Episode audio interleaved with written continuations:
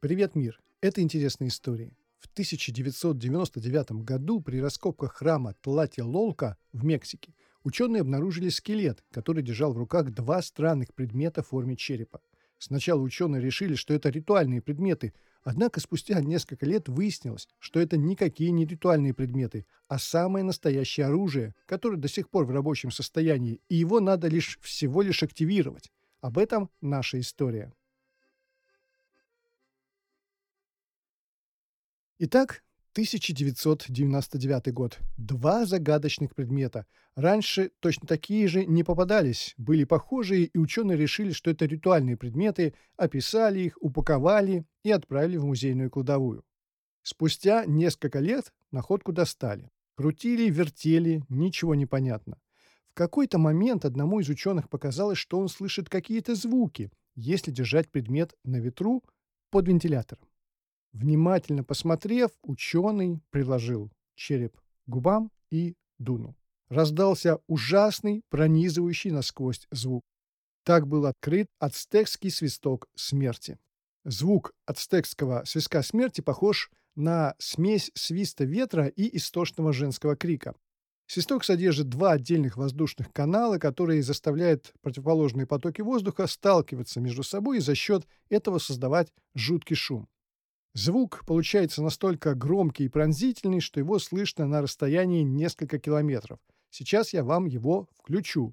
Но предупреждаю, это может быть неприятно.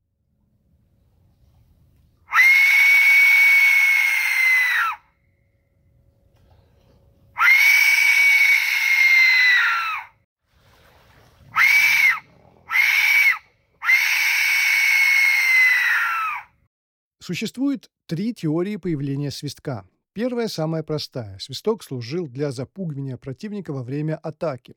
В исторических записях испанских конкистадоров Эрнана Кортеса упоминается, что ацтеки по мере своего продвижения били в барабаны, и звук был похож на адский. Свистки могли составлять часть этой дьявольской какофонии.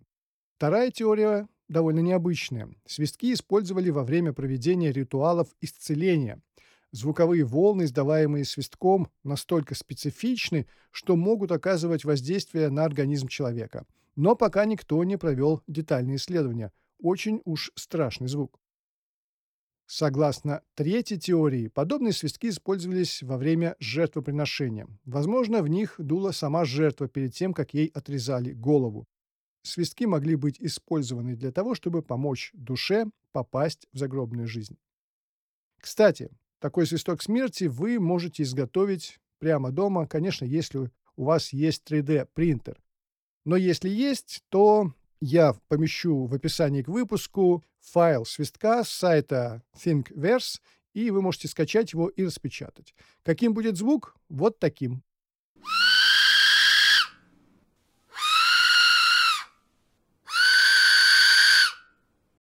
Вот такая история про свисток смерти древних ацтеков. По традиции, прежде чем вы перейдете к следующему выпуску, расскажу, какой гаджет я тестирую сейчас на своем YouTube-канале «Гаджеты для теста».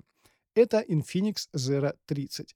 В прошлом году вышел Zero 20 с селфи-камерой на 60 мегапикселей с оптической стабилизацией, и это был просто шикарный аппарат для видеоблогеров.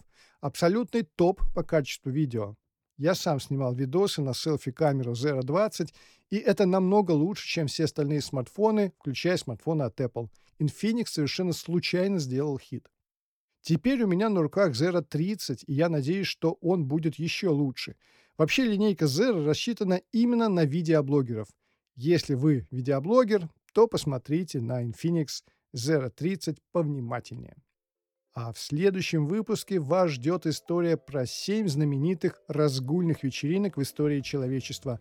Наши предки по части разврата не имели себе равных. Скорее включайте следующий выпуск.